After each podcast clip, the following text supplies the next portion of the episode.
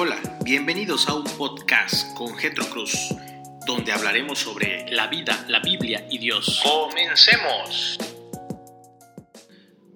Hola, muy buenos días. Les saluda su amigo Getro Cruz desde la ciudad de Chetumal, Quintana Roo, hoy miércoles 15 de abril.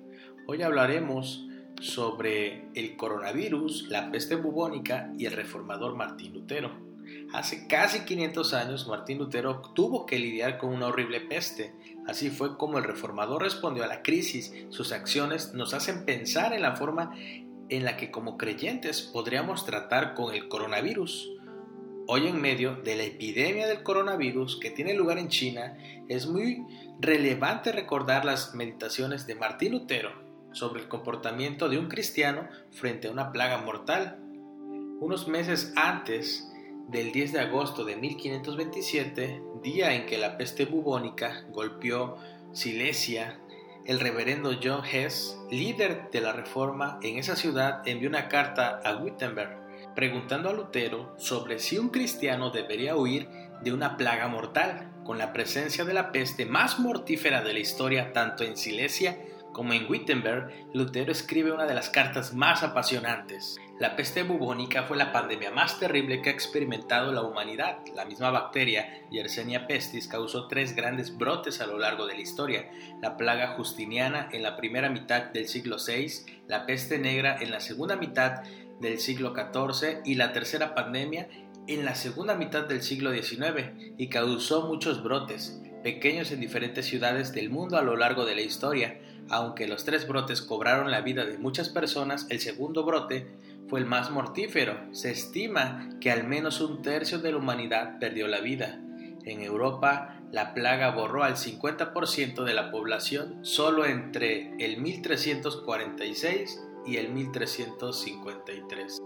Esta peste afectó directamente a Martín Lutero cuando llegó a Gutenberg en agosto de 1527. Junto a Begenhagen y otros dos capellanes, Lutero se quedó en la ciudad por las razones expuestas en su carta, oponiéndose a la orden del príncipe elector Juan de Sajonia. 17 días después de la llegada de la peste a Gutenberg, ya habían 18 muertos. La esposa del alcalde, Tilo Den, murió casi en manos de Lutero su propia esposa estaba embarazada y dos mujeres más estaban enfermas en su casa. Su hijo Hans se negó a comer por tres días. La esposa de Roger Rogerhan, también embarazada, enfermó y ella y su bebé perdieron la vida. Bugenhagen y su familia se mudaron a la casa de Lutero en busca de consuelo mutuo. Hacia noviembre del mismo año, tiempo por el cual la peste había cobrado muchas vidas tanto en Silesia como en Gutenberg desde agosto, y estaba ya a punto de acabarse en ambos lugares, Lutero respondió al reverendo Hess en su carta abierta de 14 páginas, titulada Sobre si se debe huir de una plaga mortal. Martín Lutero trata las dos posiciones que circulaban por el momento. Unos decían que un cristiano no tenía razones para huir, mientras otros decían que sí. Esta carta fue reimpresa en muchos lugares, buscando beneficiar a tanta gente como fuese posible en tiempos de esta epidemia. Una idea fundamental en la carta de Lutero es que es posible huir de una peste mortal en desobediencia absoluta. Esto ocurre cuando hay un deber entre personas en la familia. Un hijo no puede huir mientras sus padres necesitan de cuidado, ni tampoco ha de huir un padre dejando a su esposa y a sus hijos. Un pastor debe permanecer para ministrar a sus ovejas, tanto en lo físico como en lo espiritual. Un siervo tiene el deber para con su maestro y un maestro para con su siervo. También quienes tienen cargos públicos deben permanecer para el cuidado de otros, al igual que quienes trabajan en ayudar a los demás, como los médicos. La única excepción es que una persona provea de un reemplazo, capacitando para cuidar de aquellos para con quienes tiene un deber. Un médico puede traer a otro para que cumpla sus funciones, lo mismo que un gobernador o un pastor. Pero si no hay tal provisión, no hay forma de huir sin que se cometa un gran pecado. Ahora ese deber se extiende a todos aquellos que no tienen forma de cuidarse. Lo ideal, dice Lutero, es que el gobierno de una ciudad tenga los medios para cuidar de su gente, pero si tal no es el caso, entonces es imposible que la gente misma se disponga para ayudar a otros en todo lo posible. Así hay un hermano que no tiene quien lo cuide, será deber absoluto de la persona que sea más cercana. Dos versículos claves en el pensamiento de Lutero sobre este punto fueron Primera carta de Timoteo capítulo 5 versículo 8. Pero si alguno no provee para los suyos, y especialmente para los de su casa, ha negado la fe y es peor que un incrédulo. Y primera carta de Juan capítulo 3 versículo 15 y 17 todo aquel que aborrece a su hermano es homicida, y vosotros sabéis que ningún homicida tiene vida eterna y permanece en él.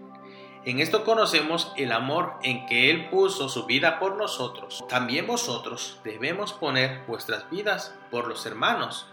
Pero el que tiene bienes de este mundo y ve a su hermano en necesidad y cierra su corazón contra él, ¿cómo puede morar el amor de Dios en él? Muchos sostenían que cualquier clase de mal en el mundo venía como castigo de Dios por los pecados, por lo que frente a una plaga solo había que esperar pacientemente la justa retribución por la maldad. Así huir era una gran muestra de incredulidad y en cambio esperar el mal era una gran muestra de fe.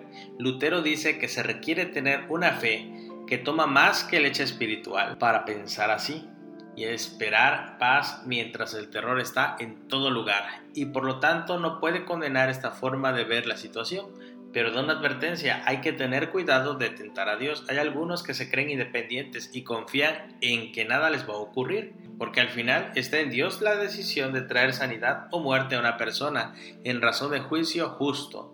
Esto es orgulloso e irresponsable. Alguien puede ignorar la inteligencia y los medios de gracia que Dios creó y correr directo hacia el contagio, por lo cual terminará en suicidio o en la muerte de otros que también se contagien.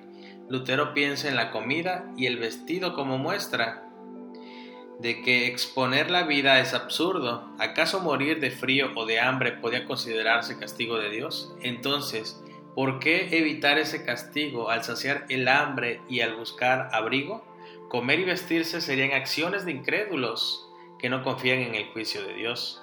Así andar sin cuidado es algo pecaminoso por la razón de vida propia y la de los otros. De hecho, si alguien está lejos del virus, debe buscar mantenerse así a toda costa, evitando cualquier contacto innecesario con otros. Si no hay razón para permanecer en ese lugar en donde la vida está expuesta, alguien es totalmente libre de huir e incluso hace bien a otros. Por lo cual, por si las razones de conciencia alguien decide quedarse, debe hacerlo sin tentar a Dios y sin juzgar a aquellos que no hacen igual que él. Lutero consideraba que luego de analizar cuando era mandatario permanecer o huir, hay un golpe mortal que se le da al enemigo, la misericordia. Lutero confiaba plenamente en las palabras del Salmo 41, versículo 1 y 3. Bienaventurado el que piensa en el pobre. En el día del mal el Señor lo librará, el Señor lo protegerá y lo mantendrá con vida, y serás bienaventurado sobre la tierra, y no lo entregarás a la voluntad de sus enemigos. El Señor lo sostendrá en su lecho de enfermo. Su enfermedad restaurarás su salud. Siendo que el Señor iba a cuidar de la salud de aquel que pensara en el pobre y necesitado, ¿por qué temer el ataque del enemigo en forma de una plaga. Por eso también está el caso de decidir voluntariamente quedarse a servir a otros en medio de la plaga, sin necesidad de que haya un deber. Ese fue el caso del mismo Lutero, quien decide recibir en su casa a muchos para servirles y darles consuelo, incluso teniendo a su esposa embarazada en el momento de la peste cuando ataca a Gutenberg.